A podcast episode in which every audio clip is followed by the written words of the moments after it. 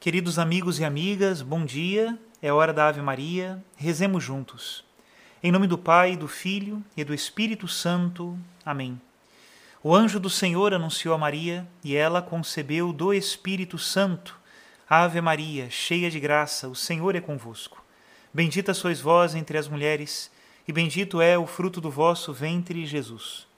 Santa Maria, Mãe de Deus, rogai por nós, pecadores agora e na hora de nossa morte. Amém. Eis aqui a escrava do Senhor, faça-se em mim segundo a vossa palavra. Ave Maria, cheia de graça, o Senhor é convosco. Bendita sois vós entre as mulheres, e bendito é o fruto do vosso ventre, Jesus. Santa Maria, Mãe de Deus, rogai por nós, pecadores, agora e na hora de nossa morte. Amém. E o Verbo de Deus se fez carne e habitou entre nós. Ave Maria, cheia de graça, o Senhor é convosco. Bendita sois vós entre as mulheres, e bendito é o fruto do vosso ventre, Jesus. Santa Maria, Mãe de Deus, rogai por nós, pecadores, agora e na hora de nossa morte. Amém. Rogai por nós, ó Santa Mãe de Deus, para que sejamos dignos das promessas de Cristo. Oremos. Infundi, Senhor, em nossas almas a vossa graça. Nós vos suplicamos, para que nós, que conhecemos pelo anúncio do anjo, a encarnação de Jesus Cristo, vosso Filho e nosso Senhor, cheguemos por sua paixão e morte de cruz, à glória da ressurreição da carne. Pelo mesmo Cristo nosso Senhor. Amém. Em nome do Pai, e do Filho e do Espírito Santo. Amém. Queridos irmãos e irmãs, continuamos com as meditações de Santo Tomás de Aquino. Hoje o tema é a recompensa pelas boas obras. Ele continua no seu comentário a carta de São Paulo aos Coríntios, a primeira carta de São Paulo aos Coríntios. Escutemos. Cada um receberá a sua recompensa segundo o seu trabalho. 1 Coríntios 3, 8. Essa recompensa é a um tempo comum a todos os homens e específica para cada um.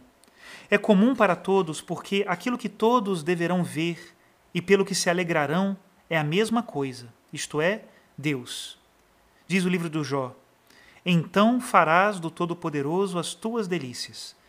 E também o profeta Isaías: Naquele dia o Senhor dos Exércitos será uma coroa resplandecente, um diadema esplêndido para o resto do seu povo.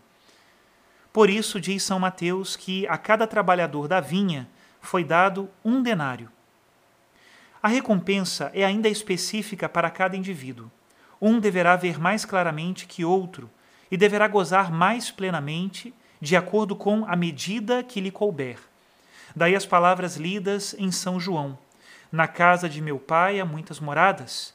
E também, pelo mesmo motivo, foi dito: Cada um receberá a sua recompensa. São Paulo expõe como a extensão da recompensa de cada um será medida quando diz segundo o seu trabalho. Não é que por isso esteja dito que haja igualdade entre as quantidades de trabalho e a quantidade de recompensa, pois, como é dito em 2 Coríntios 4,17, a nossa presente tribulação momentânea e ligeira nos proporciona um peso eterno de glória incomensurável. A igualdade prometida é a igualdade de proporção, uma igualdade tal que, onde quer que tenha havido maior trabalho, haverá maior recompensa.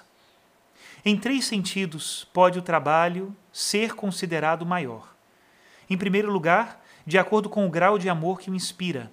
É, na verdade, a isto que a essência da recompensa, na visão e o júbilo de Deus, retribui. Diz São João: Aquele que me ama será amado por meu Pai, e eu o amarei e manifestar-me-ei a ele. Daí se segue que aquele que trabalha com maior amor, ainda que o trabalho em questão seja simples, receberá mais da recompensa essencial. Em segundo lugar, podemos dizer que, de acordo com o tipo de trabalho em questão, pode ser maior a recompensa. Como nos negócios humanos, em que as maiores recompensas vão para aqueles cujos trabalhos têm em si um caráter mais nobre, por exemplo, o arquiteto, que, embora trabalhe menos com o seu corpo, recebe mais do que o operário, assim é nas questões espirituais. Aquele que estiver envolvido num trabalho em si mais nobre por mais que aconteça de ele trabalhar menos com o seu corpo, receberá uma maior recompensa, o que é, a regra geral, a não ser em casos em que há privilégios gloriosos acidentais.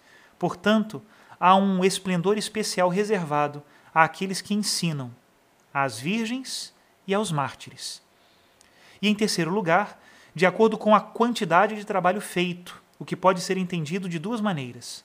Às vezes é de fato uma maior quantidade de trabalho o que faz merecer uma maior recompensa. Isto é especialmente verdade no que diz respeito à remissão de uma pena.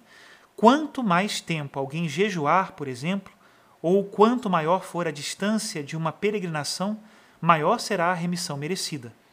Portanto, também há uma maior alegria pela maior quantidade de trabalho feito. No entanto, às vezes o trabalho é maior por causa da falta de vontade em fazê-lo, pois as coisas que fazemos com vontade nos exigem menos esforço.